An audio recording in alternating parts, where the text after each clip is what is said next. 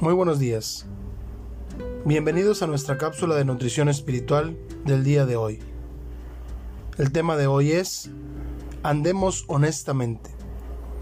La lectura devocional está en Romanos capítulo 13, versículos 7 al 14.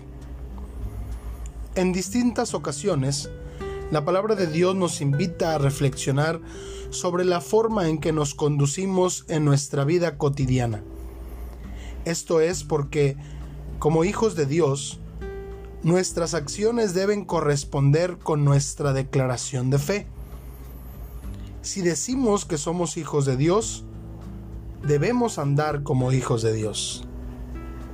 Además, la escritura enfatiza que nuestro Padre Celestial está interesado en nuestra santificación, por lo que nos guía en cuanto a las actitudes y acciones que debemos abandonar y nos instruye respecto a cómo debemos vivir para que nuestras acciones glorifiquen a Dios.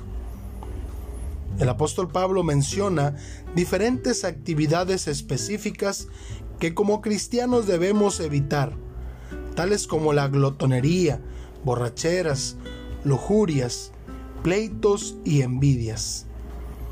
Asimismo nos advierte sobre la responsabilidad que tenemos hacia los demás al invitarnos a ser responsables con nuestras deudas, recordándonos que debemos amar al prójimo como a nosotros mismos. Así que, con la ayuda del Espíritu Santo de Dios, quien vive en nosotros, renunciemos a los deseos pecaminosos de la carne y andemos en luz, como hijos de Dios.